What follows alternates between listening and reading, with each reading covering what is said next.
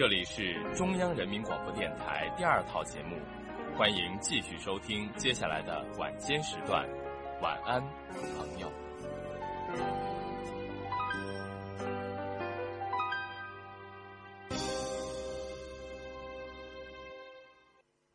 我等候你，我望着户外的昏黄，如同望着将来。我的心朕忙了我的听，你怎还不来？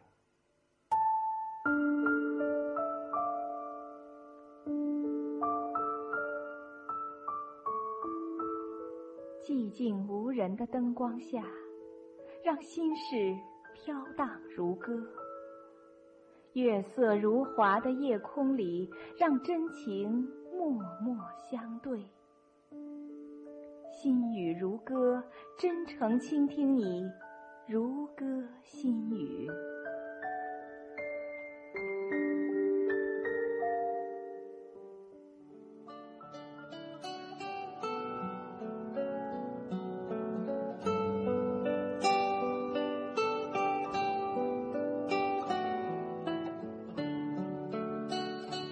收音机前的各位听众朋友，晚上好，欢迎收听《心语如歌》，我是慕容。那今晚呢，我们的节目中要来谈谈关于单身和结婚这个话题。你可以单身，因为是自由的；你可以结婚，同样是自由的；也可以为结婚准备着，也是自由的。自由来自于每个人看待生活的态度。我相信，不自由的人即使一辈子不结婚，也会到处束手束脚，如同不懂得幸福的人生，无论处于什么生活状态时都不会幸福一样。所以呢，处于单身的朋友说，单身就是快乐的等待；而即将结婚和已经结婚的朋友说，婚姻是人生的将来时，我们幸福的需要着婚姻。就如同单身需要自由，结婚也是一种需要，成熟的需要，成长的需要，幸福的需要。果子必定要成熟，季节也在轮换。我们和意中人注定要相遇，这是人生的将来时。既然这样，为什么不把婚姻演绎的幸福些？如果生活是这样，每一场演出、电影、音乐会，你的身边有一个人，也许你们的手还可以环扣在一起，也许不，但不妨碍你知道，此时此刻你们的心是连在一起的。每一个白天和夜晚的每一次相见和道别，使你的思念有了意义，你都会因为有了实实在在的对象而感觉踏实平静，进而幸福，一如信仰使人有所依托。恋爱是激情，单身是快乐。而只有结婚才能带来幸福。结婚，你确定准备好了吗？准备好迎接另一种幸福了吗？那今晚的话题呢，是关于单身和结婚，一个幸福甜蜜的话题。好了，各位朋友，几分心情，一些音乐，心语如歌，陪伴你温馨的午夜时分。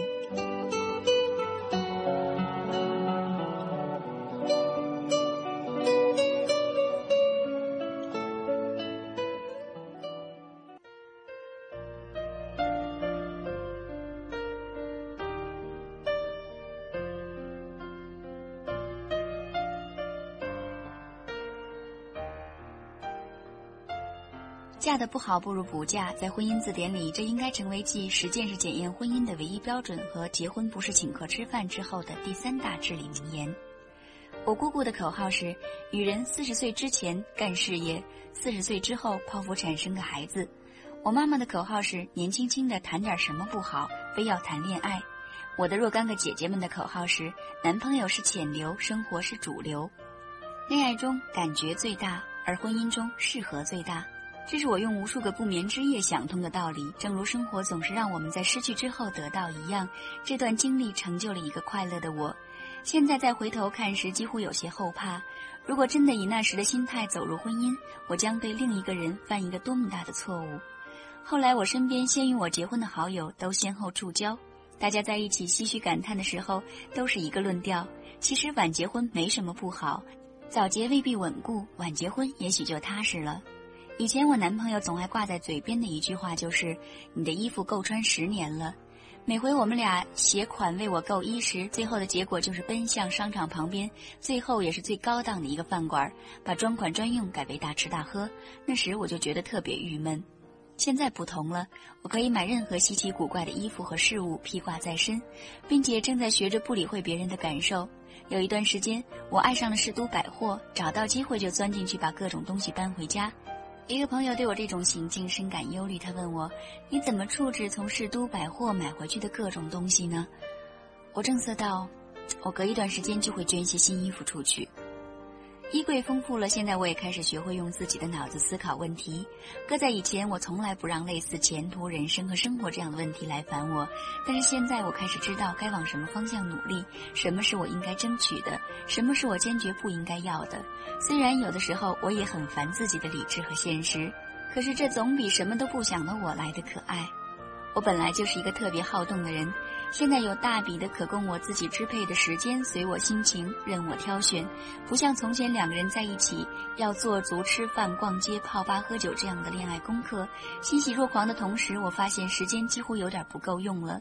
网球得打吧，游泳得游吧，健美操得跳吧，音乐会得听吧，英文小说得看吧，想了很久的钢琴得学吧。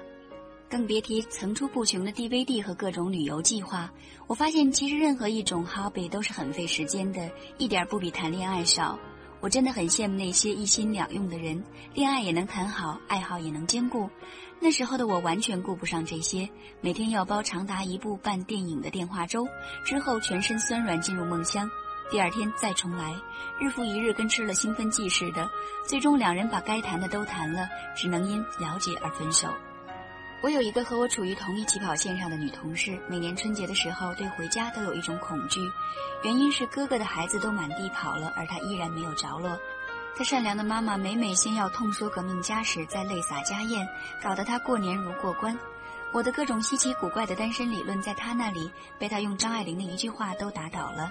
环顾四周，连一个钉子都是自己买的，可是这又有什么意思呢？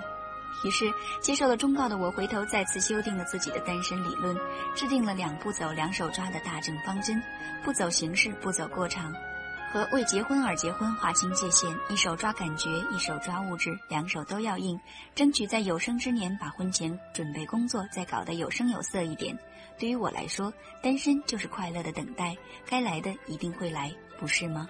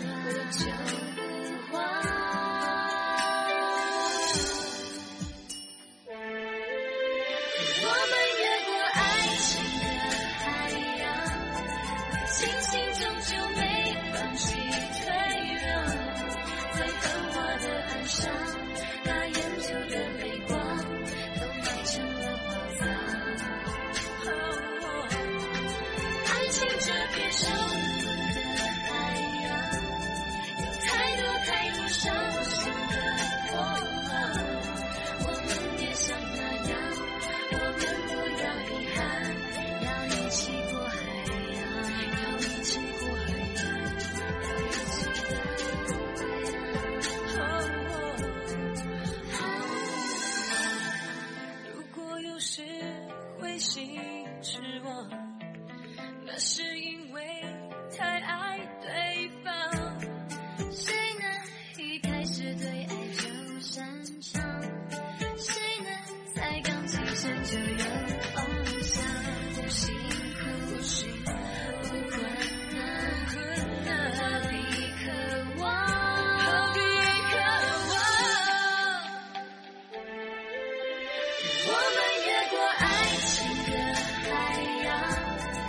星星终究没放弃退让，在繁华的岸上。